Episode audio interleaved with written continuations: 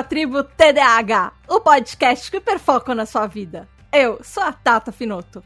Esse é o podcast para você que é desatento, hiperativo e impulsivo e deseja descobrir mais sobre transtornos de déficit de atenção e hiperatividade. Essa é a nossa tribo, nosso lugar para aprendermos juntos, sem julgamentos. Aqui também tem espaço para quem não é TDAH, mas quer nos entender melhor. Hoje nós vamos terminar de falar sobre TDAH e pessoas trans. Então vem entender sobre expressão e identidade de gênero, como isso pode afetar nossa saúde mental do TDAH quando não acolhido.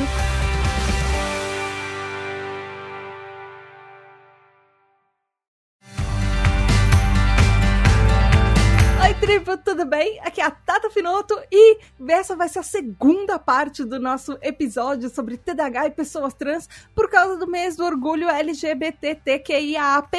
E eu trouxe pessoas maravilhosas pra falar com a gente, porque esse vai ser um episódio diferente, vai ser um episódio especial, votado pelos nossos TDAH Hypers, que são os nossos apoiadores, que é um episódio de roda de conversa. Antes da gente começar, eu queria dar alguns recadinhos muito rápidos. Primeiro, que a nossa tribo TDAH participou de um programa na TV Brasil. Eu fui convidada para uma entrevista com, no programa Caminhos da Reportagem da TV Brasil no episódio chamado Um Jeito TDAH de Ser, que fala sobre o nosso TDAH, especialmente TDAH adulto. Então, vai lá conferir.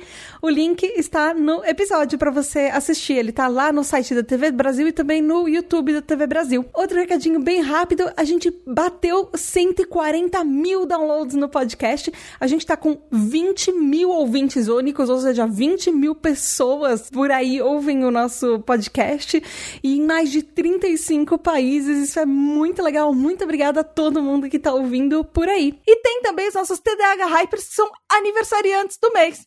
Márcio Ferreira faz aniversário dia 22 de junho.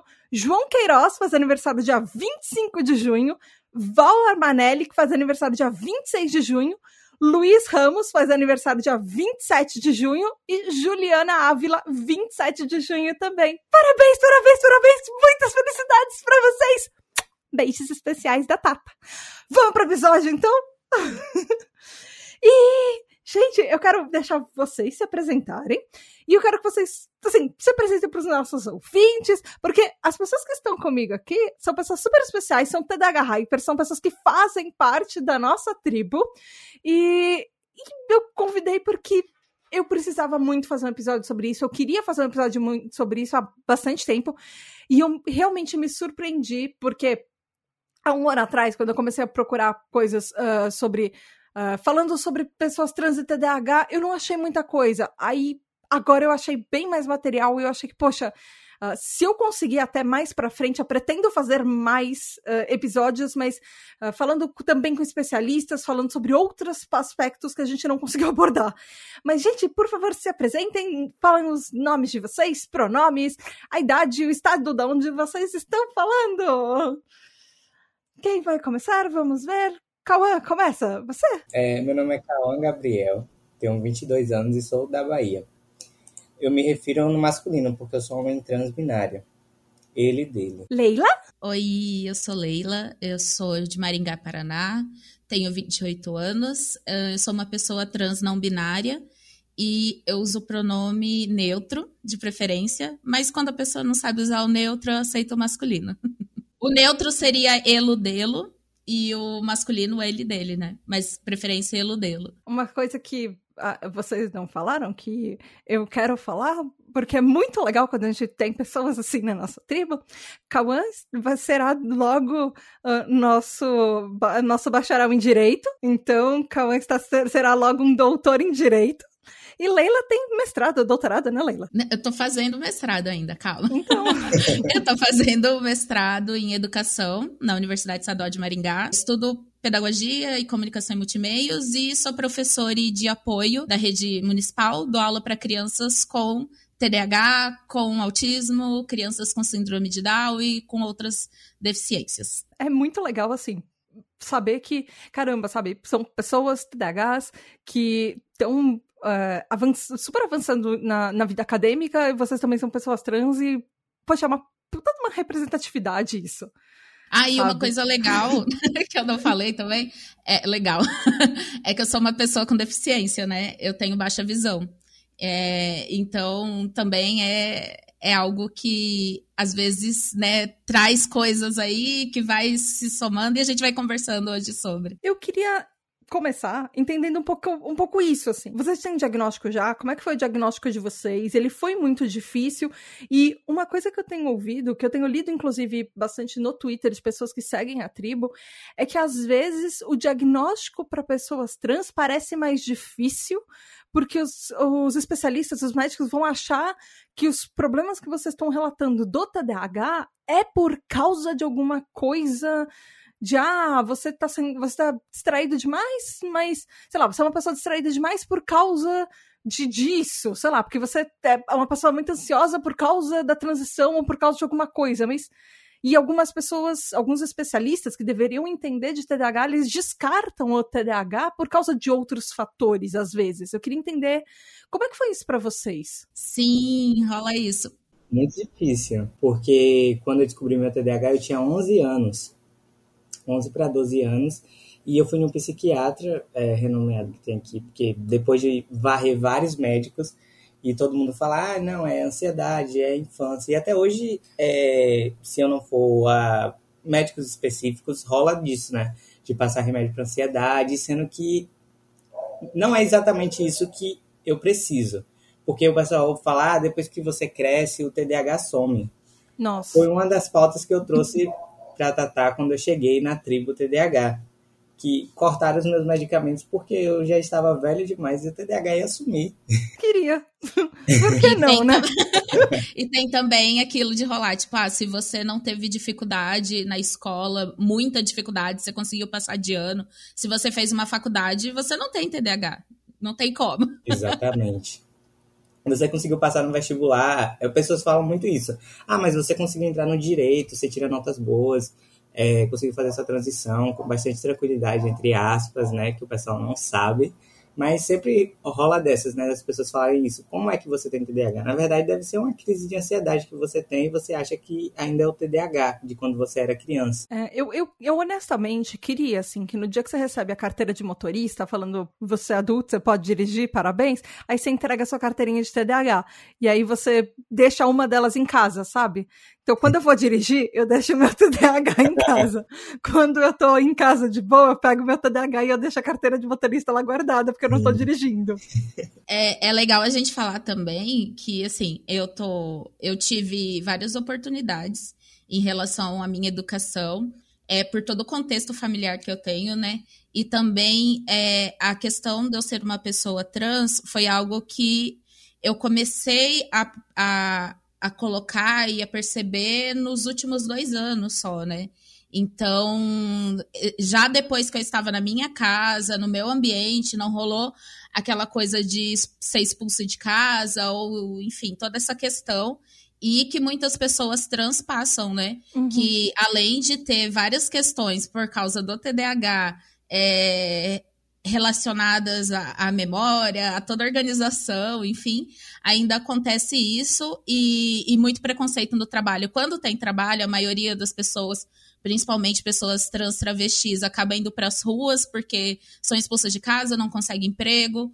E, e daí isso acaba somando, né? E então é importante fazer esse recorte também, né? Eu trago um, um ressalvo muito grande e um elogio muito grande, porque eu trabalho é, na Defensoria pública, né, como estagiário, e lá é, eu consegui entregar o papelzinho para fazer a prova com um negócio de TDAH, falando que eu tenho TDAH, e falando também que eu sou uma pessoa transgênero. E a receptividade, o cuidado que eles, que eles têm e tiveram comigo foram algo, foi, foi algo que eu não vi né, em outros locais. Então, Ai, trabalhar bom. lá está sendo algo incrível, porque eles vão ao ponto da minha capacidade. Eu digo ao ponto da minha capacidade de prestar atenção, e tal, como, como trabalhar, por exemplo, fazer PDF de leitura é, hum. com voz, é, para eu aprender, eles indo me ensinando. Foi, tá sendo uma experiência muito incrível. Legal. Leila, eu acho que você não falou da sua história do diagnóstico. Como é que foi isso para você? Então, eu sempre fui aquela criança que na escola a professora falava assim: ah, essa criança é muito inteligente, mas não consegue parar quieta. E, e era sempre isso. Minha mãe sempre era chamada da escola porque eu não parava de falar, porque eu não parava quieta e não sei o quê. Só que por eu ter é, isso mais recentemente, né, que eu fiz os testes com a neuropsicóloga tal, eu tenho o QI um pouquinho acima dito da média, então eu consegui encontrar estratégias para ir burlando essas coisas e conseguir estudar. E eu também sempre tive um hiperfoco muito grande no estudo, eu sempre gostei muito, e eu sempre fui uma pessoa muito competitiva, então eu acabava hiperfocando naquilo. E, e não tinha essas dificuldades na escola, né? E, e daí foi passando, assim. E daí na vida adulta, e mais especificamente nesse, no começo da pandemia, que foi quando realmente é, se acentuou. Os, eu acho que muita gente, né, que foi entrando, aparecendo de que acabou descobrindo esse diagnóstico na pandemia, porque é algo que a gente já tinha, mas que a gente acabava conseguindo estratégias e se regulando de diferentes formas. A partir do momento que a gente começou a ficar mais dentro de casa, tendo que ficar na tela quase 24 horas, 18 horas por Sim. dia, isso acabou é, acentuando, né? E fazendo a gente procurar ajuda. Eu já fazia tratamento com psicóloga e assim, é, com os profissionais que eu conversei foi bem tranquilo, que para eles estavam bem evidente de eu ter o TDAH, sabe? Nos testes e tudo mais. Mas algo bem curioso é que é, faz duas semanas eu fui numa médica e daí quando eu falei que era uma pessoa trans não binária, ela não falou nada, né? Ela tipo, ok. Mas quando eu falei que era TDAH, ela perguntou: Mas é desde criança? É sobre então, isso. Então, assim, tipo, questionando. Peraí, será que você realmente. E eu acho engraçado, porque por mais que às vezes essa, essa médica não foi o caso, mas a gente passa por muitos médicos que é, são transfóbicos e só que aí às vezes eles não sabem e daí não querem perguntar para não ser transfóbico, aí que fica tudo zoado, sabe? Então, enfim, e eu achei muito engraçado isso. Aí eu sou TDAH, mas desde criança? Não, desde, desde a outra vida, sei lá, desde quando? Desde ontem. É que tem, é, eu acho que tem muito disso, né? Eu também faço é, neuropsicopedagogia e já rolou isso de uma professora, é aquilo que eu falei, né? De pegar e falar: ah, se você fez faculdade, você não tem TDAH. E é muita desinformação ainda, né, sobre o TDAH e também sobre as questões é, da pessoa trans, né? Só que parece que em relação a, ao TDAH, todo mundo tem uma opinião. Em relação à pessoa trans, muitos profissionais ficam com receio de falar e falam, nossa, você é transfóbico. Mas ao TDAH, não, eles vão me dar um palpite mesmo. e às vezes acaba falando coisa errada. Porque eu achei que, assim, eu, eu achava que era o contrário, que as pessoas tinham uma opinião sobre você ser uma pessoa trans e TDAH, porque pelas pessoas não entenderem, Olha, é, é, rolava muito mais, sei lá, receitinha do tipo do primo do papagaio da filha da vizinha da tia, alguém teve e tomou suco de laranja e passou, sei lá. Comigo foi o contrário, eles fazem isso com o TDAH. Ah, mas você já fez estimulação de não sei o que, não sei o ah, que. Ah, não, então com, ah, com o TDAH, você... que, que a pessoa isso, dá a receita, isso. mas com a pessoa trans, a pessoa, com, com você se identificar, com, com você ser uma pessoa trans, as pessoas tipo, ignoram e continuam acham, fazendo o que elas acham sobre isso, a sua vida que ela É isso você. mesmo. É isso pra que acontece. os dois pesos, as duas medidas. Até porque a minha transição eu fiz bastante jovem, né? Quando eu fiz a mudança dos 15 para os 16 anos, então todos os médicos tinham uma opinião sobre mim. Tipo, ah, isso é fase de adolescente. Ah, deixa eu ver, como é que você. Por exemplo, eu fui uma vez no cardiologista, né? Porque para fazer toda a cirurgia, é, tem que fazer uma, uma bateria de exames. Aí eu cheguei no cardiologista e ele me perguntou qual das duas cirurgias você vai fazer para você estar tá vindo aqui, porque eu bastante jovem, né, na época, indo em um cardiologista e não tendo problema nenhum. Aí ele falou: "Eu posso ver o seu corpo?" analisar para ver. E eu fiquei assim estarrecido, né? Não é a primeira vez, a segunda que eu passei há mais de três anos essas coisas com o médico. Tipo, eu posso saber como é que vai ser aí. E a cirurgia, e a outra cirurgia que é mais particular ainda, né? Uhum. Como é que vai ser? Como é que você pretende? Tipo, você chega em um médico para falar X, você sai com Y, Z, sua vida toda, ele quer te escutar. Parece que vai fazer um TCC sobre você. Já cansei Gente. disso. Parece Sim. quando você senta no ônibus, aquela, aquela tiazinha que senta do seu lado do ônibus, você sai duas horas de viagem, sabe, a pessoa sabe Sim. inteira da tua vida, o médico tá se achando nesse direito, e é super é invasivo, é desrespeitoso isso. Eu acho que isso rola mais quando a pessoa. Bom, não sei, né? Agora que conversando. Eu acho que por eu ser uma pessoa mais velha, mais velha, 28 anos, mas é, já ter passado essa fase da adolescência, é, respeita um pouco mais. Quando a pessoa é mais jovem, parece que eles falam, ah, é isso que Cauã falou, né? Só uma fase.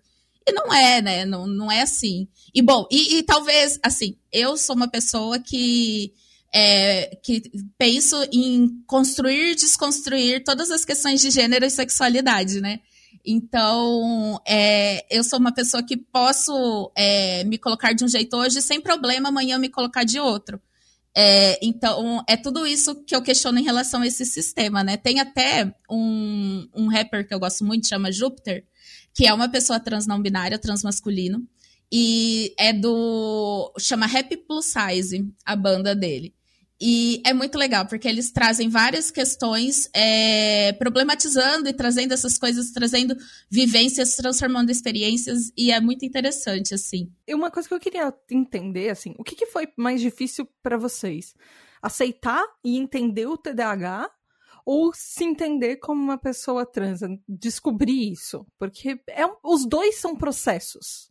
Olha, o TDAH, vou te falar a verdade porque, assim, com o meu corpo, eu sei que eu posso fazer mudanças, sabe? A gente pode se construir, se reconstruir de todas as formas possíveis, né? Mas o TDAH, até hoje eu fico, será mesmo que eu tenho TDAH e não é uma crise de ansiedade como aquele psiquiatra falou? Eu faço isso o que é que eu faço? Nessa pandemia mesmo, será mesmo que é só desmotivação que eu tô? Nada demais. Vamos tomar um ansiolítico ali. Passou. O TDAH é mais complicado, porque eu só tive uma vez, só tive a chance de uma ou duas vezes encontrar um, um médico realmente que soubesse o que era TDAH. Então, eu sempre estou ali buscando, buscando, buscando, buscando, e aí me dão outras coisas. Sua idade já passou de ter TDAH, sabe? Mas eu sei que todo, tudo aquilo que eu sentia eu ainda sinto, sabe? Não é porque eu cresci que sumiu. Eles me trazem muito essa ideia de, ah, você cresceu. E isso acaba entrando na nossa cabeça, né? Nessa pandemia eu percebi isso. Eu percebi os sintomas do TDAH. Eu percebi a rotina, tudo. A falta agora da leitura, que agora eu estou realmente estudando por voz, o PDF de voz. É muito bom para quem tem TDAH. Eu indico, gente abram um PDF e botem para fazer a leitura automática. E aí, nessa pandemia, eu falei: não, eu tenho que aceitar que eu tenho TDAH. Olha quantos anos já se passaram. e está sendo assim, uma descoberta. Porque eu aceitar minha transexualidade foi eu compreender: não, eu sou isso aqui. Claro que tem todo aquele, aquele baque, né? Mas só que foi muito mais fácil, porque, olha, eu posso mudar aqui. Eu estou me olhando no espelho, mas amanhã eu posso estar tá diferente. Faz sentido. Eu, eu já, assim, para mim foi um grande alívio, os dois, digamos assim, porque eu sempre tive aquilo de me culpar por esquecer as coisas, de me culpar por ser aquela criança que falavam que era desastrada, que era é, preguiçosa, que era relaxada, que era não sei o que, não sei o que. E tudo isso sempre era eu me cobrando para conseguir, eu fazendo um grande esforço, um esforço muito maior que as outras pessoas para conseguir ir compensando isso e não ir conseguindo e sempre me culpando, no sentido de, nossa, a culpa é minha, porque eu não consigo fazer isso melhor, de uma forma que é esperado, né? Não melhor, da forma com que é esperada. E quando eu tive o diagnóstico do TDAH, por eu já estudar sobre o TDAH, foi muito interessante, foi um grande alívio. Foi algo tipo, ok, sabe? É, eu, eu tenho, é, eu posso encontrar estratégias e pode ser que, mesmo assim, as coisas que vão sendo trazidas, né, as características do TDAH podem se acentuar, mas elas vão lá estar tá, tá lá presente, e tudo bem, e esse é meu jeito de ser, e, e rolou mais isso da aceitação. Em relação a eu ser uma pessoa transgênera, é, foi algo de, de, de dar nome também àquilo que eu sentia. Eu acho muito interessante isso de dar nome, né? Quando eu me coloquei uma pessoa trans não binária, eu dei nome para aquilo que eu não me entendia nem como homem nem como mulher. É, eu, no caso, me dentro de, do não binarismo, né? Eu me entendo como uma pessoa gênero. Então, a gênero, que seria é, não ter um gênero definido, né? Não ter um gênero, justamente quebrar tudo isso do gênero. E quando eu dei nome a isso, isso ajudou muito, primeiro, para eu encontrar outras pessoas que tinham um pensamento e algumas vivências mais próximas da minha. Isso aconteceu a mesma coisa com o TDAH. Quando eu tive o TDAH, que eu tive o diagnóstico de TDAH, um pouquinho antes, eu encontrei o podcast da Tribo TDAH e fui ouvindo tudo, maratonando e comecei a, a TDAH Hyper e conheci várias pessoas e isso foi muito bom. É, encontrar um grupo, outras pessoas que, que passavam né, por situações próximas e que conseguiam entender e que a gente ia se descobrindo junto. E a mesma coisa em relação a eu ser uma pessoa transgênero. Eu consegui encontrar outras pessoas não binárias que passa, passam por situações próximas também. Então, é muito bom isso. Para mim foi muito bom. É, esse poder da linguagem, né? E, de, de, e esse autoconhecimento que vai sendo construído. A gente TDAH, a gente sabe que a gente sempre se sentiu diferente ao longo da vida. Independente, assim, desde que a gente nasceu, eu não sei se vocês já sentiram isso também, mas sempre parece que a gente era aquela criança que ou a gente sofria mais bullying, ou a gente estava sempre no canto, ou era criança que não era convidada pra festinha, ou era criança que, quando queria brincar, o nosso jeito de brincar parecia diferente dos outros. Uh, sempre tem aquela sensação quando você é TDAH que a gente é diferente. E eu queria saber se vocês sentiram isso e se isso pode ter atrapalhado ou até ajudado, sei lá, vocês a entenderem que vocês, que além dessa sensação que vocês eram diferentes por serem TDAHs, se vocês sentiam isso uh, por serem pessoas trans e se isso talvez atrapalhou ou ajudou vocês a entenderem esse processo para vocês? Depende do ponto de vista, porque assim, eu sou uma pessoa que desde pequeno eu sou muito tímido. Então, né, era bastante complicado. E com isso eu aprendi um modo de esconder essa timidez desde pequeno. Então eu falava, eu fala, eu falo e falava muito com as pessoas, brincavam e as pessoas sempre tinham têm a ideia, né, que eu sou uma pessoa muito divertida, muito alegre, muito tal. E por dentro eu tô super nervoso, sem saber o que fazer. Então, é um modo assim que eu encontrei, sabe, de quebrar de quebrar todo aquele estereótipo de ficar mais isolado, de ficar no canto. No teatro também me ajudou bastante nisso. Então, é uma forma assim de você se conhecer, se construir, né? Quando você encontra um modo de de mudar a trajetória, né? Então isso me ajudou bastante, até na minha transição mesmo de conseguir conversar com as pessoas, é, me relacionar, ajudou muito. Muito, muito, muito, muito. Mas, às vezes, quando, por exemplo, nesse período de pandemia mesmo, né, que a timidez ataca no nível hard de não abrir as redes sociais direito, aí tá sendo bastante complicado, porque eu tô tendo que aprender de novo. Então tudo vai de fase, né? O TDAH, se você tá se adaptando aqui, tá ótimo. Aí muda tudo. E agora, o que é que você faz? Ninguém sabe se adapta de novo, de outra forma. Eu, o próprio TDAH, ele muda um pouco, né, com o tempo.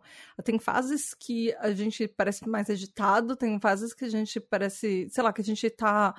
Uh, talvez, uh, sei lá, eu tô falando muito por mim, às vezes eu tô muito mais distraída, às vezes eu tô num nível de distração que ela afeta a minha memória, do tipo, eu tava falando uma coisa e eu esqueci, eu vou começar a falar uma coisa, eu esqueci completamente da frase, da palavra, eu esqueci que a palavra existia, e às vezes o TDAH mesmo parece meio cíclico com isso. De tem vezes, tem horas que parece que seu TDAH tá um pouco melhor, tem horas que parece que ele tá Você pior. Você já botou a o pandemia, prato no, no, no lixo e o lixo na, na pia? Não, mas eu já entrei no banho com Sim. óculos.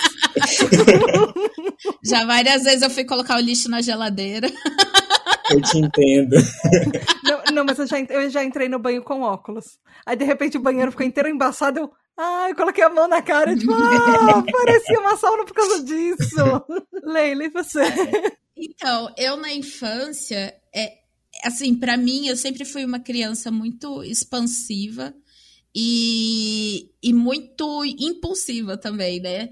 E eu sempre tive muito disso. E era aquela criança que as pessoas achavam meio sem noção, que não percebia muitas coisas e tal. Só que ao mesmo tempo, e daí nisso, é, misturando com a questão, né, é, de estar fora de talvez algum padrão de gênero ou de sexualidade, eu na minha infância, meu irmão, meus primos faziam piadinha cantando para mim uma música péssima, que é tipo, ah, a Leila é sapatão, sapatão, sapatão, de dia é a Leila, de noite é a João. Que mistura gênero e sexualidade, tipo assim, bizarra, né? E, e essas coisas já era colocada pelos outros para mim, mas não eu, eu não percebia, sabe? Tanto que eu falo que eu não tenho, é, por exemplo, disforia com o meu seio. Eu tenho disforia com a sociedade, sabe? Do modo com que eles vêm e, e me tratam em relação a isso e como é, é objetificado. Então, é, é interessante isso, porque tanto em relação ao TDAH, tanto em relação a questão de ser uma pessoa trans é mais eu sempre me percebi mais na sociedade dos outros me tratando como, sabe? E isso acho que também tem muito a ver com essa desatenção ou essa atenção deslocada, né? É, de das coisas, enfim, e e acho que era isso, eu me perdi no que eu tava falando. Não, acho que era isso. Você falou de disforia, e eu acho importante falar, uma coisa que eu esqueci muito de falar no último episódio, gente, desculpa.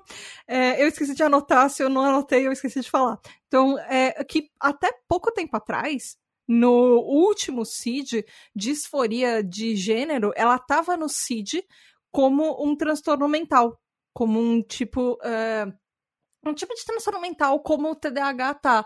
E, só que assim, pensando nos CIDs, o último CID, ele é de 1993. Agora, tem o CID mais recente, que é o CID 11. Esse de 93 é o CID 10. Tinha um ano. é, e o, e o CID 11, que é o mais atual, que ele, ele tirou disforia de gênero de transtornos mentais. Ele não, a disforia já saiu, porque antes ser ser uma pessoa trans era considerado que você tinha um transtorno mental. E a gente sabe que não é. Então tem muita tem muitos processos judiciais e processos é, por exemplo, de é, redesignação, que eles passam por várias coisas burocráticas porque para seguro, para convênio médico, às vezes você precisa, justamente como o Cauã falou, a bateria de exames para ver se está tudo bem, porque até pouquíssimo tempo atrás precisava de uh, um médico, um especialista, olhar para você e falar que você era trans, para assinar os papéis, para permitir você fazer tudo que você deveria poder fazer por direito. Voltei no passado agora, viu?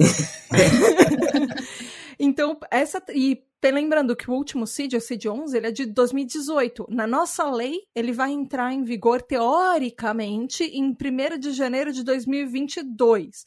Então, essa transição que a gente está vivendo é, tem. É, existe um motivo, que é motivo histórico, enfim. E, além disso, tem a disforia do nosso TDAH que é uma que é ele não é assim não é todo mundo que TDAH tem disforia mas é a DSR a disforia sensível à rejeição porque nós TDAH já somos muito mais passíveis a nos sentir rejeitados, a sentir preteridos, sentir que nós somos deixados de lado do que as outras pessoas. E no, no, último episódio até eu falei que tem vários estudos que associam TDAH e disforia de gênero, que pessoas, uh, pessoas trans têm muito mais disforia de gênero por causa até do de TDAH, que as pessoas. Uh, os efeitos podem ser piores, a probabilidade de você ter uma disforia de gênero por causa do TDAH é, é muito maior. Então, eu queria saber como é que vocês lidam, se vocês passam por isso, se vocês não passam por isso. Leila falou que não, não passa tanto por isso, mas eu queria entender como é que é esse processo em vocês, assim, com a, a disforia de gênero, a disforia do TDAH, a disforia de rejeição do TDAH. Como é que funciona isso para vocês? Em mim, assim, em relação a, a ser uma pessoa trans, é, eu não tenho o que eu é, tenho seria em relação à minha menstruação, que eu tinha, que agora eu não menstruo mais. Eu estou muito feliz com isso e muito bem com essas mudanças hormonais. É, acho que a gente vai falar um pouquinho mais pra frente. pode enfim. já, pode já falando. Já Parabéns pelo seu primeiro passo, primeiro livramento de vida. Sim. É, eu fui, eu tive o diagnóstico de TDPM, né, que é o transtorno disfórico pré-menstrual, que seria aquela TPM, só que muito mais acentuada. Então ficava tipo 15, 20 dias do mês muito mal e, e 10 dias bem, sabe? Então, e muito mal acentuava muito os meus sintomas do TDAH, é, as características minhas do TDAH, né? Então, eu fiquei assim, era terrível, terrível. E quando. E sempre foi assim, sabe? É, essa relação muito complicada com a menstruação.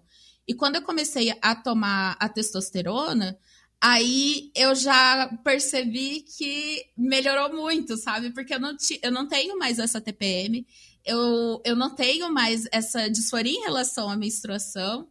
E, e, meus sintomas do TDAH parece que é, ficaram um pouco mais equilibrados, sabe? No sentido de eu conseguir lidar com eles no, é, de uma forma é, ok, sabe? Novamente. E, e, sem tantos problemas, sem tantas coisas. Porque realmente, é, com, é, quando eu tava nesse período pré-menstrual, era um período pré-menstrual muito longo e muito terrível para mim. E com a testosterona isso melhorou muito. E o que eu ia falar também sobre a questão da disforia, eu aprendi hoje um termo que eu achei muito legal no grupo meu de pessoas não binárias, que é o termo euforia, mas no sentido é, de quando você está bem com o seu corpo e, e você se entende bem com aquelas características que você tem. E aí eu falo dessas características, não como essas características, por exemplo, eu tenho seio. É, eu tenho seios médios, digamos. Essas características, elas não são é, femininas elas são as características minhas, que socialmente é entendido como feminino, mas para mim é a minha característica não binária. E que mesmo se eu me entendesse como um homem trans, por exemplo, para mim nesse momento seria uma característica do meu corpo e eu estando bem com isso. É importante entender que nem todas as pessoas trans têm essa, essa disforia em relação ao corpo. Nem todas as pessoas trans têm aquela frase, né, que dizem: "Ah, eu nasci no corpo errado". Algumas sim, algumas não. Algumas têm esse interesse de mudar e outras não. Então, acho importante a gente entender isso, que tem todas essas variações, né? Que são construções não só. É, eu me entender como uma pessoa trans não é algo que está ligado só ao meu corpo, ao meu corpo físico, e, e também a, ao que passa na minha cabeça, as minhas vivências, a N coisas, sabe? Então, acho que isso é bem legal, assim, e das pessoas saberem, entenderem. E com o TDAH é a mesma coisa, né? Nem todas as pessoas pensam do mesmo jeito, são do mesmo jeito com o TDAH. Mas tem algumas características que acabam se repetindo. É aquela frase, né? É raro, mas acontece muito. faz sentido, é. Faz, faz muito sentido o que você falou. E, mas você acha que na parte, por exemplo, de, de aceitação do, da, da parte de rejeição que o TDAH influencia muito, você acha que isso influenciou na sua vida também? Mas porque isso pode afetar vários níveis, assim. Eu ainda não trabalhei isso em terapia, assim, não sei.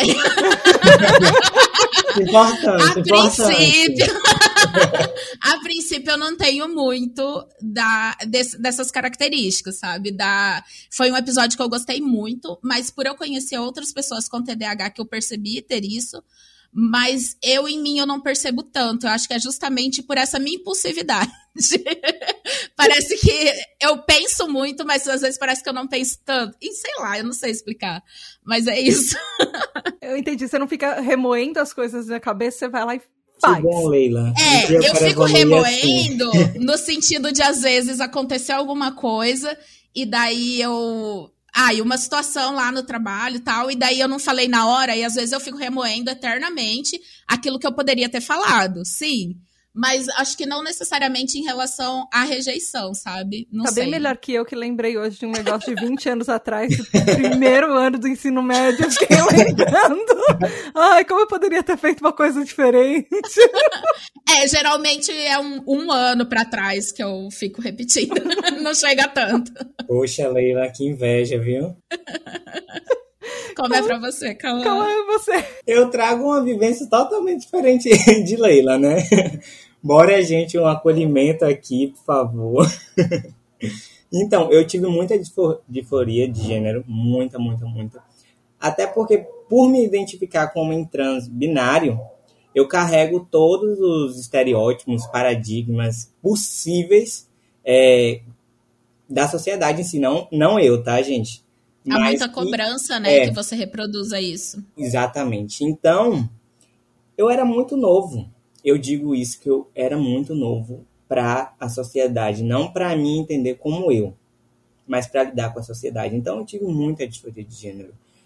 É, questão de rejeição ligada a isso, eu não, eu não sei bem se eu tive, porque quando eu entrei na minha transição, estava já em um relacionamento. Eu nunca tive muito problema ligado a isso. Mas, assim, a rejeição das pessoas olharem para mim e, sabe, afastar um, uma certa ideia do que você é te botar em outro canto. Não, você te moldar para te aceitar. Sabe como é? Quando a pessoa quer você ali perto, mas tem que ser moldado dessa forma. Você então, tem que entrar no padrão dela. É, exatamente. Daquela pessoa, por exemplo. Exatamente. Isso eu digo também antes da minha cirurgia, né? Quando eu era mais novo, que eu estava para fazer a cirurgia, onde eu fiz essa, essas grandes baterias de, de exames, é, que cada médico tinha que passar. Primeiro eu passei pelo psiquiatra, já depois para o psicólogo, e a avaliação era: ah, eu entendo que você é você. Agora eu entendi, sabe? Aí você vai para outro médico, outro médico te entende, te entende entre aspas, né? Vai te passando. Aí vai passando, vai passando, vai passando, você chega no cirurgião, entrega aquilo, e você sai como a sociedade quer que você esteja, sabe? E aí, quando eu fui empurrado para a sociedade, assim, tipo, uma nova pessoa, né? E aí eu tive que aprender a lidar. Mas para ser homem, você tem que ser assim, assim, assado, assado, assado. E eu sou uma pessoa, assim, muito sentimental por ser eu, não por gênero, não por nada. Eu sou uma pessoa acolhedora, assim, gosto mais assim. Aí as pessoas, não, peraí, não tá certo isso aqui. Tem alguma coisa errada. Você já se questionou sobre sua sexualidade? O passo que vem, né? Não, porque pra tá assim aqui tem que ser assim e assim, como Leila falou, né? A gente tem que estar tá bem com a gente, mas as pessoas querem te ter ao lado, você estando do jeito que ela quer. Então eu passei muito por isso, de rever é, meu jeito de ser, de como tratar outra pessoa, de verbalizar os sentimentos, sabe? E eu, como TDAH, já sou confuso. Agora imagina carregar é, paradigmas é, do que as pessoas querem para você, sabe? Então, Os padrões de é, masculinidade são muito frágeis, né? Demais. E, e a sua existência, a nossa existência, é, é o, o seu ato político. Só de você estar presente, você já muda esses, esses, esses estereótipos de masculinidade, Sim. né? Do que deveria ser, ser homem. E você é homem do seu jeito, sabe? Chegou em 2019, eu virei e falei assim: peraí. As pessoas cobram muito você ser ativista, é, olhar para o mundo. Claro, é muito importante isso. Mas olha só, eu cheguei em um momento que eu falei assim: eu tô cansado, sabe? Eu quero ter um tempo para mim. Eu peguei um tempo, uma faixa de tempo, comecei a estudar, me concentrar mais assim na minha vida, assim, e esquecer esse lado de quem eu sou para as pessoas. Então, esse ano eu falei, não, eu tô, tô tranquilo, agora eu tô tranquilo. As pessoas podem voltar a saberem, entre aspas, assim, eu posso expor que eu sou trans. Não por medo, não por nada. Claro que tem transfobia, tem tudo. Mas por eu está querendo dar um tempo. Peraí, só de eu existir é uma resistência aqui, tá bom? Eu não preciso todo dia lutar por mim, por você, por fulano. Eu tenho que lutar também para eu me sentir bem, sabe? E quando eu aprendi que eu posso ser eu e eu posso também acolher o outro e eu posso levantar hoje, não tá legal, não tá legal para mim, tá tudo bem, sabe?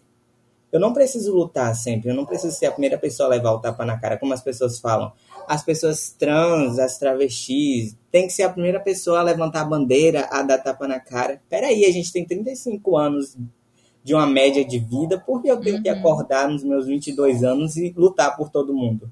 Cadê as pessoas lutando por mim também, sabe? Sim. Isso vai muito na balança também. A gente tem também o direito de paz. E eu acho isso importante. É, falou tudo. É. Lídia, eu tô quietinha aqui anotando e aprendendo.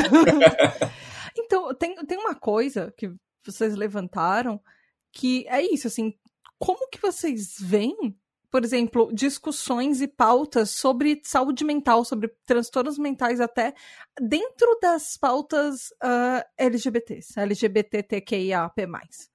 Porque existem diversas lutas e eu vejo assim, a comunidade é gigante, a comunidade fala de coisas e fala de coisas que precisam, que são importantes, inclusive, por exemplo, uh, dos índices de mortes de pessoas trans que são muito elevados e são Nossa, assim absurdos os números de até a média de vida que uma pessoa trans chega na sociedade, como vocês estavam falando agora, mas como é que é, por exemplo, pautas de transtornos mentais? E, por exemplo, Leila uh, falou que é também é uma pessoa que, é, que tem uma deficiência física. Então, como é que é essas pautas de deficiências mentais, deficiências físicas, transtornos mentais, dentro da comunidade? Isso é acolhido, isso não é acolhido? E, já aproveitando o gancho, a própria pauta de pronomes neutros. Porque uma das coisas que a gente mais ouve é, fora é que, ah, não use pronomes neutros porque eles são. É, eles não são acessíveis para, por exemplo, pessoas que têm transtornos mentais. E, e, e, ao mesmo passo, eu também já ouvi pessoas, por exemplo, é, que são autistas e falam: não, eu uso o pronome neutro para mim e para mim não tem problema. E muitas pessoas uh, que, tem, que usam leitores de tela falam que é, conseguem entender que os leitores vêm, mas alguns tipos sim, outros não. É, é uma discussão muito complexa e eu queria entender sobre isso então. com vocês. Bom, eu sou uma pessoa que usa o leitor de tela é, eu tenho 10% de visão. E quando. É, primeiro a gente tem que definir o que é a linguagem neutra, Isso. né? O que, que assim, é para que usar? Por cima. é, se você fala amigos com o arroba ou o X no lugar do A ou do O, isso não é linguagem neutra. Isso é uma forma que foi usada a princípio na internet, buscando acolher todas as pessoas, mas que é, não é uma palavra é, possível de ser lida, porque não, não tem esse som, né? Então, é, o, aí sim o leitor de tela não lê, mas se a gente escreve amigues, se a gente escreve todes, que é a neolinguagem, é, e, e, nesse momento a gente divide em duas partes a linguagem neutra, né? A neolinguagem, que é isso, de colocar o E, por exemplo, e falar todes, ao invés de falar todas ou todos, a gente pode usar o todes. E a aquela linguagem neutra que é a linguagem que já está no, no nosso dia a dia, que é quando a gente fala todas as pessoas ou todo mundo. A gente já está tendo essa linguagem neutra sem modificar a princípio a língua portuguesa. Mas aqui é muito importante a gente colocar que essa língua portuguesa é uma língua colonizadora que foi colocada sobre nós e que é, é transformação e que a gente vai modificando ela na nossa fala no dia a dia. Hum. Então, isso é muito importante colocar. É, então, assim, e falar que pessoas. Pode. Eu acho que é importante, talvez, ressaltar também que as pessoas que falam que uh, o português sempre foi assim e sempre vai ser assim, não é porque se fosse sempre assim, a gente estaria falando voz me ser até hoje. Verdade. E você fala é. você, a gente fala VC na internet, ninguém fala voz me ser, vossa mercê, e ninguém mais fala desse jeito. Se você pegar, então, por exemplo, uma coisa no Brasil, um de gente, Camões, né?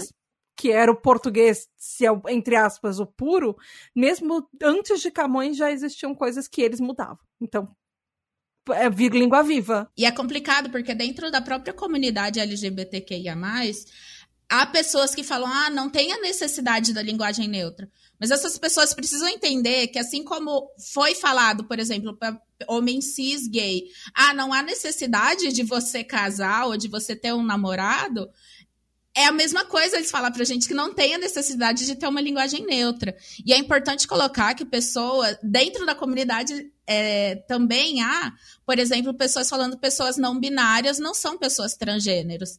E são porque a definição de transgênero é você não se reconhecer com gênero que foi atribuído a você no nascimento. Se no meu nascimento eu fui atribuído como do sexo feminino, eu não me reconheço como isso, eu sou uma pessoa transgênero. Há algumas pessoas não binárias que se reconhecem como cis, ok. mas é, não pode excluir as pessoas não binárias da luta. E é, é, importante isso, sabe? Que uma luta não anule a outra, que a gente realmente consiga se somar e consiga se somar sobre é, projetos de lei, sobre governos que tentam é, regredir ou apagar a nossa existência.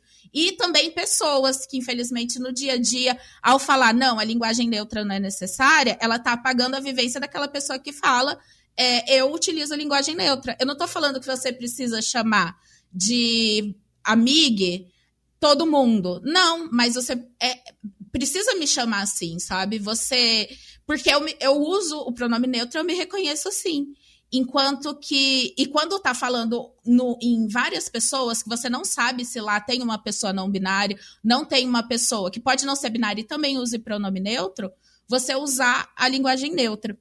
E sobre a questão de falar, é extremamente capacitista falar que pessoas é, autistas, né, com TEA, ou pessoas com, é, com deficiência intelectual não vão entender a linguagem neutra. Isso é extremamente capacitista, porque é, são capazes sim de entender. Quando é, isso é explicado, é, é, já é feito. Já, quando isso é explicado, é possível de ser compreendido. Se você fala que uma pessoa com TEA não é capaz de entender, você está menosprezando a capacidade intelectual dela, sabe? E eu trabalho com crianças com TEA e, e muita gente é, é, menospreza a capacidade é, dessas crianças com deficiência e não é assim, sabe? É, é, é questão de conversar, de explicar assim como qualquer coisa. E como a gente tá aqui hoje explicando, sabe? E falando. Não, e até porque é, achar que não deveria ser usado é quase assumir como se não existissem pessoas TEA que também são não binárias. Sim, então, apaga a existência total, exato. assim. E existe, assim, tanto quanto pessoas TDAH, TEA, tem muita gente Isso. que, é não binária, que são pessoas não binárias, tanto TEA quanto TDAH. E é, pra e que gente usam é, o pronome neutro. É, e pra gente é absurdo você pensar com, que um TDAH, ah, eu sou TDAH, logo eu não entendo um pronome neutro. Não, a gente entende. Pode ser às vezes um sim. pouco mais difícil pra gente moldar a linguagem pra usar. Às vezes sim, mas é como Leila falou, tem maneiras e maneiras de fazer. E sobre a, a, a, as, as pautas né, relacionadas a transtornos mentais e deficiência dentro da comunidade LGBT, assim como em outro, por exemplo, é, a gente sempre busca a interseccionalidade. A gente sempre busca, quando a gente está falando sobre é, questões da deficiência, a gente trazer a questão das pessoas pretas com deficiências, as pessoas trans com deficiência, as pessoas trans pretas com deficiência, que são de vivências diferentes, são coisas diferentes que as atravessam. E ainda há uma carência muito grande de se falar sobre transtornos mentais e sobre deficiências em qualquer setor a gente ainda é, é visto num preconceito, mas num preconceito que ou nos vê como aquela pessoa que é um vencedor, é, que é aquele pornô da superação, que a gente chama, ou, ou então como coitadinho, que precisa de ajuda, e ou então como anjinho, sabe? Que, enfim, não somos vistos como ser humano, é, com todas as suas complexidades, né? Então, é, import é importante entender que isso também é uma forma de preconceito. Quando você, é, eu não sei se a palavra seria subjuga, acho que é isso. É, essas, é, é, nós, né, essas pessoas. Então, é, é, importante sim, e não está, é algo que muito pouco presente nas pautas. É, e que eu sou uma das pessoas que estou aí para trazer isso é o meu tema de estudo no mestrado, e eu sou uma pessoa bem didática e muito paciente, é, por eu ser professora. E só que realmente, às vezes cansa, cansa, porque às vezes você fala para uma pessoa dez vezes que você não usa o pronome feminino e a pessoa, só por meu nome, ser lá, terminar com A, ser um nome é, dito feminino, as pessoas não conseguem é, aceitar isso. Eu não estou falando pessoas com nenhum transtorno, não estou falando pessoa é, com nenhuma deficiência intelectual, estou falando pessoas ditas normais. Que mesmo assim se negam e parece que ficam reiterando a utilização do pronome feminino. Mesmo que eu fale, ah, não, se você não sabe usar o neutro, pode usar o masculino, né? Mas mesmo assim há essa repetição. Por quê? É, socialmente é esperado que pessoas com nome feminino usem é, pronome feminino. Com, com nome dito feminino, use pronome feminino. E eu já passei, assim, de pensar, nossa, será que é, em alguns momentos impulsivos, assim, eu pensar, nossa, vou mudar o de nome, então, né? Vou pôr um Leile, sei lá, vamos, é, Liel, sei lá, vamos mudar isso, né? É, mas aí eu falei, não, não. Aí eu parei para refletir, respirei e falei, não, não é. Aí é o TDAH funcionando, né? É, não é isso, sabe? É, eu não estou incomodada com o meu nome. Eu estou incomodada como que a sociedade vê isso. E então a gente precisa desconstruir esses padrões de gênero. E aí nisso a gente coloca também para as pessoas cis, né? Muitos homens cis é, héteros passam por, é, por situações ruins devido à nossa sociedade patriarcal e machista, né? Então, e muito mais as pessoas trans, enfim. Então, é, é preciso a gente repensar tudo isso, né? É, e é engraçado porque, por exemplo, você pega. Eu adoro assistir programas de drag queen e é muito. Parece que as pessoas acertam muito mais os pronomes que as drags usam dentro de drag e fora de drag do que uma pessoa que usa só aquele conjunto de pronomes sempre. Parece que é muito mais respeitado. Eles ligam o pronome à aparência, né? Ou ao nome ou à aparência. É porque as pessoas associam as outras, perceba, pela aparência e pelo nome. Isso é um erro que, tipo, todo mundo comete, mas, por exemplo, eu mesmo estou me desconstruindo sobre isso entendeu? Faz um tempo que eu estou aprendendo. Eu, como pessoa trans, eu, eu posso virar e falar, eu estou aprendendo nem todo mundo nasce, nem todo mundo é Deus aqui, nasce aprendendo tudo. É que as pessoas acham, porque, por exemplo, eu sou trans, e aí você sabe tudo já. Não, por exemplo, as pautas não binárias, eu estou aprendendo. Eu nunca vou chegar e falar por uma pessoa não binária, porque eu não vivo, não tenho essa vivência, e também não sei direito. Eu sei respeitar, como todo mundo deveria aprender, né? A respeitar, a entender. E tá tudo bem aprender cada vez mais, porque a língua, a, a língua e a linguagem, ela muda, né? A partir do tempo. E as pessoas acham que isso aqui vai ficar parado para sempre. Não, o português é uma eterna evolução. Até, sabe, chegar e tá se adentrar a linguagem e tá tudo bem. Sobre isso do respeito, é muito legal falar que respeito não é simplesmente você falar, ah, eu respeito você, e ficar lá paradinho, sem fazer nada, esperando que alguém venha e te eduque sobre aquilo e te fale mil vezes, enfim. Exatamente. É, é esse aprender. respeito é você ir, isso, você ir atrás, ter essa busca ativa e procurar aprender e buscar. É, meu, Google tá aí, sabe? Nós temos várias pessoas que falam sobre isso. É, do modo legal é a pesquisa, sabe? É ir atrás mesmo e, e principalmente é, é ouvir de quem está. Que, por exemplo, se eu quero saber sobre é, uma questão de deficiência, se eu quero saber uma questão. Buscar pessoas que são trans, buscar pessoas que são. que têm uma deficiência que falam sobre aquilo.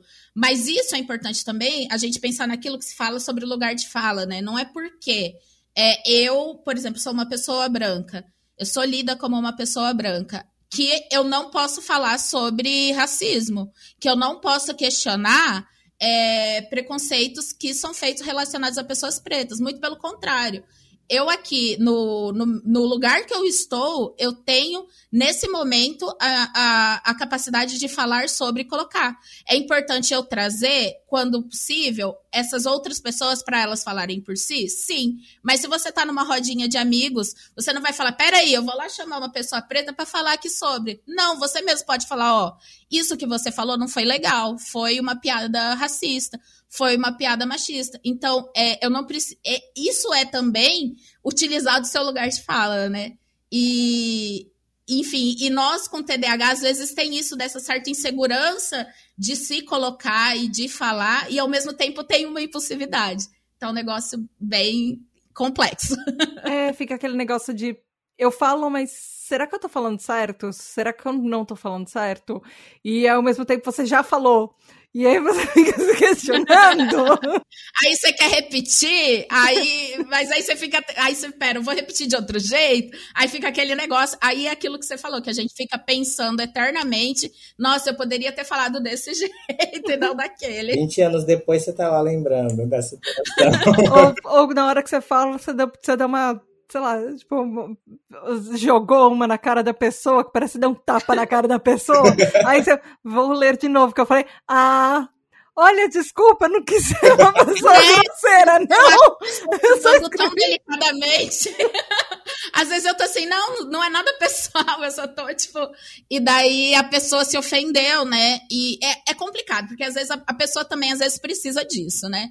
Ela falar, não, peraí, eu realmente estava errado, desculpa. E em vez de ficar brigando porque, assim, é sempre aquilo, né? É uma piada, ela só existe se for engraçada para todo mundo. Se você tá ferindo alguém com aquilo, não é uma piada, né? Então, é importante a gente ter também, todo mundo ter isso de pegar e, e falar: não, tudo bem, eu tô errado. Eu não me incomodo, eu queria muito estar tá errado sobre, por exemplo, é, sobre o nosso presidente atual. Eu queria muito tá, estar errado em relação a isso, sabe? Eu também. E, e eu não tenho problema em hoje falar uma coisa e amanhã falar: putz, aquilo que eu falei ontem tá errado, vamos, né?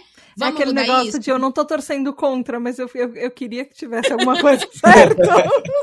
Com certeza, viu? Queria que tivesse motivo para fazer torcer a favor. Isso é difícil. Ah, se tivesse motivo para torcer a favor, tava todo mundo vacinadinho. Pois é. Então ia ser tão lindo. Enfim.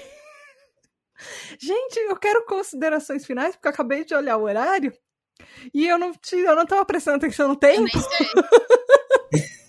A gente falou que tava na pauta, tá ok, deu certo. Ah, a pauta, a pauta, assim como a, a linguagem, o, o idioma portuguesa, ela é fluida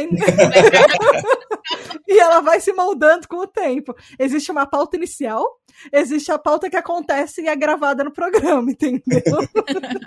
Mas a maioria, sim. Yay! Tô feliz. Falou muito mais coisas que eram muito mais importantes, inclusive. Gente, considerações finais, por favor. Tem alguma coisa que vocês gostariam de deixar de recados? Mandar beijo? Ou. Pode mandar um beijo pra Xuxa, se vocês quiserem. Ai, agora não. Ela andou dando umas coisas, fazendo umas coisas que, olha. Mas considerações finais, beijos, o que vocês quiserem falar. Ah, se vocês quiserem, inclusive, indicar é, fontes de informação ou conteúdo, sei lá, seriado que vocês gostam, alguma coisa que vocês acham que. Sei lá. Eu, inclusive, quero deixar indicado, eu não sei se vocês já assistiram, mas Pose. É uma série que Nossa, acabou sim. de terminar. Sim. É uma das minhas séries favoritas. Eu sou apaixonada porque é uma série. Ela conta a história uh, de pessoas eh, LGBTs, principalmente pessoas trans, negras e latinas, desde o começo dos anos 80 e ela vai passando até os anos 90, assim, é, com o viés da história, não só da comunidade, mas da, do, da AIDS, que foi estouro do começo da AIDS no, nos Estados Unidos. É uma série fantástica. Infelizmente, ela não tem uma representatividade TDAH, eu gostaria muito, mas é, é, isso, é uma das minhas séries favoritas. Assistam Pose. Ela terminou, eu tô triste. É isso. Muito importante. Outra série legal é Special. É, que o personagem é uma pessoa com deficiência e que traz várias questões e várias coisas. Enfim, gosto muito. Também é uma pessoa gay. E, enfim, é, é legal. Não, não tem nada a ver, eu acho, sei lá, com pessoa trans e tal, mas, ou TDAH, mas é uma série legal. e a banda que eu falei, Happy Plus Size, que eu amo, e, e que traz essas questões né, de gênero, sexualidade, e tem a ver também com é, quebrar esses padrões, né? E aí tá esses padrões de pensamento, né? De, do que é ser neurotípico ou neurotípico em relação ao TDAH. É, eu queria falar para as pessoas consumirem mais, né? As pautas LGBTs, as, os artistas LGBT, as pessoas, e pararem de focar em um padrão do Instagram que não existe, gente. Ele não existe. Queria deixar isso claro. Cada um tem o seu corpo, o seu jeito de ser. E parar de, sabe, é, pegar essa caixinha de estereótipos que existe na sociedade e tentar se moldar. Gente, não dá certo. Eu digo isso porque eu passei por experiência própria. Sejam livres, sabe? Sem medo das pessoas te julgarem. Vão te julgar sim, bastante, por sinal. Mas sejam livres. Não tá adianta o que você faz, vão te julgar. Então. Vão te julgar de qualquer jeito. Sejam livres, felizes. Não existe jeito de você ser é, um homem trans hétero ou gay ou não, se você é viril ou não, seja livre, sabe? Quer ser sensível? Seja sensível. É tão bom ter pessoas acolhedoras, sensíveis. Tô fazendo minha propaganda aqui, tá bom, gente? Aproveita e me sigam no Instagram. Brincadeira. Mas Brincadeira é isso. não. TDAH Tinder, Cauã, siga no Instagram.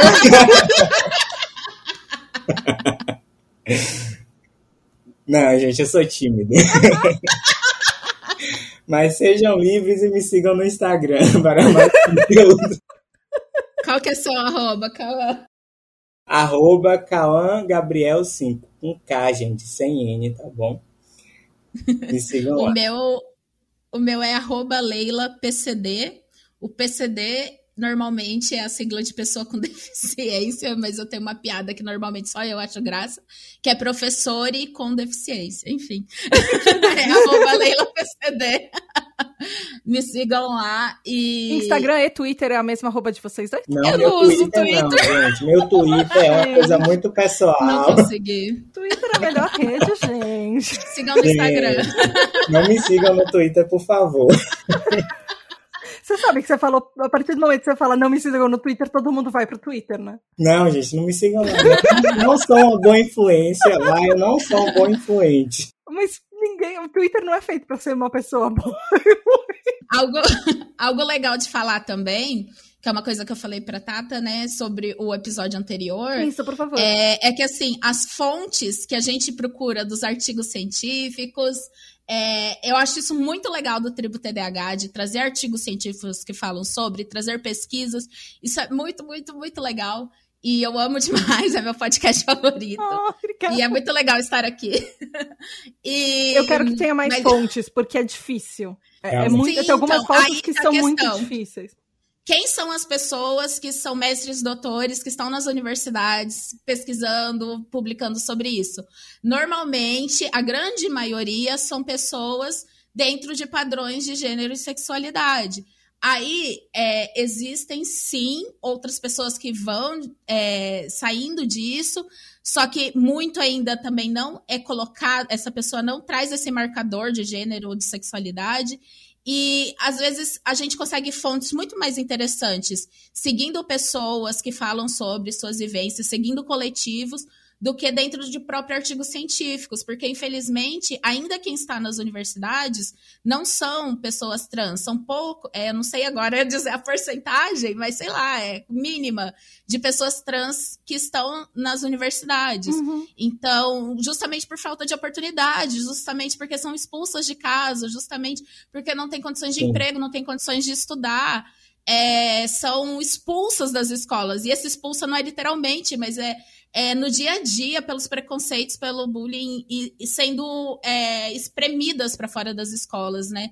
Então, é muito importante falar isso, que é, mais pessoas trans, travestis nas universidades, tem uma fonte que fala sobre, por exemplo, teoria queer, que, enfim, há pessoas do movimento que concordam, que não concordam, mas é uma teoria que existe, que, por exemplo, Judith Butler, que, se eu não me engano, é uma pessoa não binária. Então, é, é isso, sabe? Procurar fontes de pessoas que têm aquela vivência e, junto com os estudos, transformam isso em experiência e em conhecimento emancipador, e é isso. É, e é, infelizmente é o mesmo problema com o próprio TDAH. As pessoas que fazem as pesquisas não são TDAHs. Dá pra Uhum. você perceber porque eles, eles que, que os estudos comparam ah, pessoas TDAHs versus pessoas normais. Aí eu olho aquilo, Meu Deus. "Ah, mas eu eu sou um uma ET, pessoa desculpa." normal. É aquela frase, Normal né? pra Nada quem? sobre nós. é aquela frase, nada sobre nós sem nós, né? Então, se a gente tá falando de TDAH, ter essas pessoas não só como objeto de pesquisa, mas também como agente pesquisador. Infelizmente, eu acho que a gente ainda falta muito tempo pra gente chegar lá, sabe? Pessoas trans fazendo estudos sobre transgeneridade, pessoas TDAHs fazendo estudos sobre TDAH, pessoas TDAHs trans fazendo estudos que cruzam isso tudo. mas também é legal mas é falar é legal, que pessoas sim. trans e TDAHs também não necessariamente precisam falar só sobre isso. Uhum. Também existem pessoas trans que falam sobre várias outras coisas e a gente precisa também consumir essas pessoas. Consumir no sentido de seguir, acompanhar, comprar, enfim, movimentar, porque essa, eu sou uma pessoa trans, mas não necessariamente eu fale só sobre isso. E às vezes eu não falo nada sobre isso. Sim. E estar consumindo o meu conteúdo, meus produtos, enfim, é uma forma de estar tá, é, movimentando isso, sabe? Trazer é ajudar essas pessoas a viverem, a não serem apagadas e mortas, enfim. Por sinal, tem uma. Inclusive, você acabou de me lembrar, tem uma pessoa que eu sigo que ela é muito legal. É uma trans TDAH não binária. É, ela usa os pronomes dela dela, que é a Briana Nask no Twitter, que uhum. ela é gamer. Uhum. Inclusive, faz. Sim. Adoro ela. E ela, ela é uma pessoa super legal e ela tá dentro de, uma desse, pessoa maravilhosa. A, desse, desse conjuntinho Eu não sabia nosso. que ela era TDAH. Ela acabou de descobrir o TDAH dela também. Vamos entrevistar ela. Eu quero. Vamos. Vamos. Eu quero. Ela acabou de descobrir também. E, tipo, ela anunciou no Twitter e tudo, e foi mó legal. Eu fiquei mó ah, feliz. arrasou. Entrevistar ela.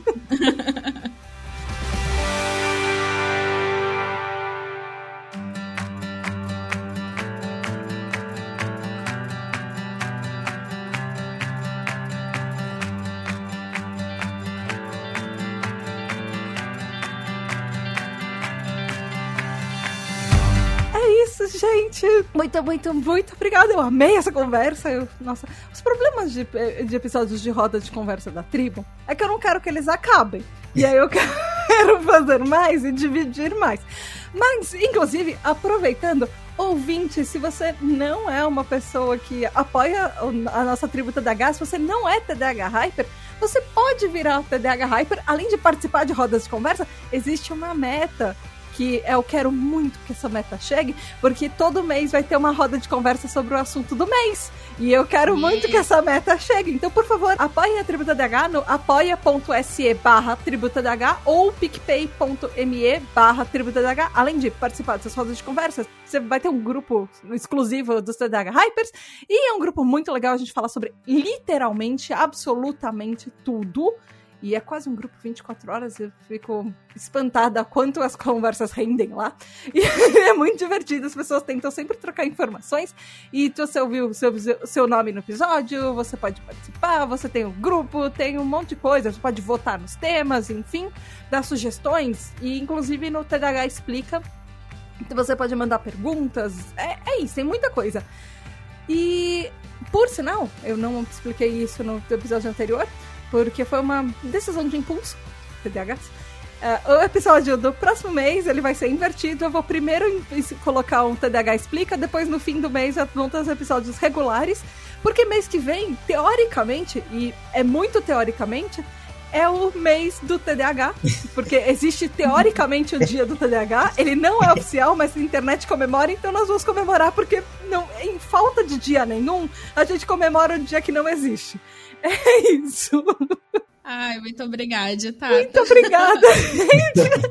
Todo mundo mandar beijos e beijos da Tata e até a próxima. Tchau.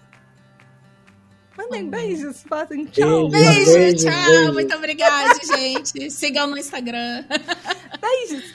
Muito, muito, muito obrigada aos nossos queridos, incríveis apoiadores, os nossos TDAH Hypers. Gabriel Nunes, Tatizila, Juliana Cavalcante, Regiane Ribeiro, Michael Del Piero, André Luiz de Souza, Edu Caetano, Antônio Eduardo, Rafa, Daniel Jimenez, Nath, Rodrigo Azevedo, Luana dos Anjos, Rafael Nascimento, Laura Frexia, Márcio Ferreira, Domi, Rodrigo Ravelo, Mareu, Daniel, Amauri, Juliana Velma, Fábio Miranda, Luiz Damasceno, Mari Mendes, Marina Pullen, Leonardo Loss, Aline Mie, Luiz Drummond, Lenito Ribeiro, Lex MF, Rafael Barreto, Ricardo Bruno Machado, Lígia Cassola, Mila DKR, Rubens Alencar, Douglas Rony, Lúcia, Ana Carolina Quiqueto, David Freitas, Michel, Bruno Titonelli, Samuel Eduardo, Eduardo Santiago, Bruna Rodrigues, Nia Lullier, Leila Sassini, Caroline Dantas, Alexandre Maia, Lucas, Poli Valamiel, Mário Lúcio, Guilherme Casseri, Betina Ribeiro, Ramon Costa, Wagner Sabado, Andréia Martins, Erlon Carvalho, Hélio Louro, Dus, Júnior Gomes, Hernan Lima, Vivi Lemes, Nath Ribeiro, Ingrid Giacomelli, Elida Antunes, Vanessa Hack, Victoria Andrzejewski, Jamile Monique, Telo Caetano, Alessandro Torres, Gustavo Túlio, Danilo Barros, Victor Badolato, Thalissa, Guilherme Semensato, Vanessa Mebos, Laís Branco, Luísa Ribeiro, Gabi, André Petri, Alfredo Neto, Pedro Gato, João Queiroz, Giovana Lima, Jéssica Carvalho, Wellington Malk, Alexandre Presuntinho, Karina Teixeira, Matheus Ligabue,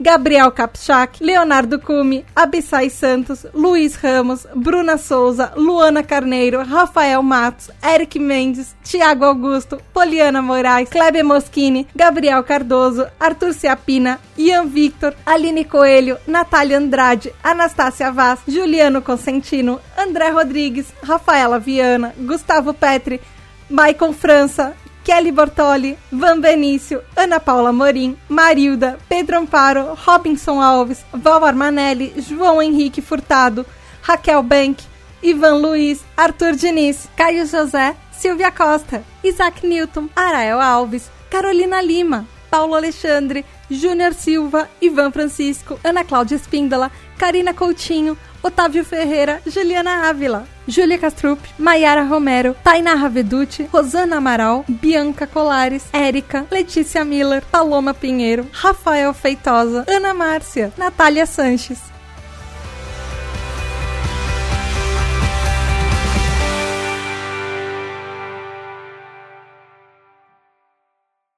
Esse episódio faz parte da campanha que está colorindo a podosfera. Descubra mais buscando a hashtag Além do Arco-Íris nas suas redes sociais e no site www.lgbtpodcasters.com.br.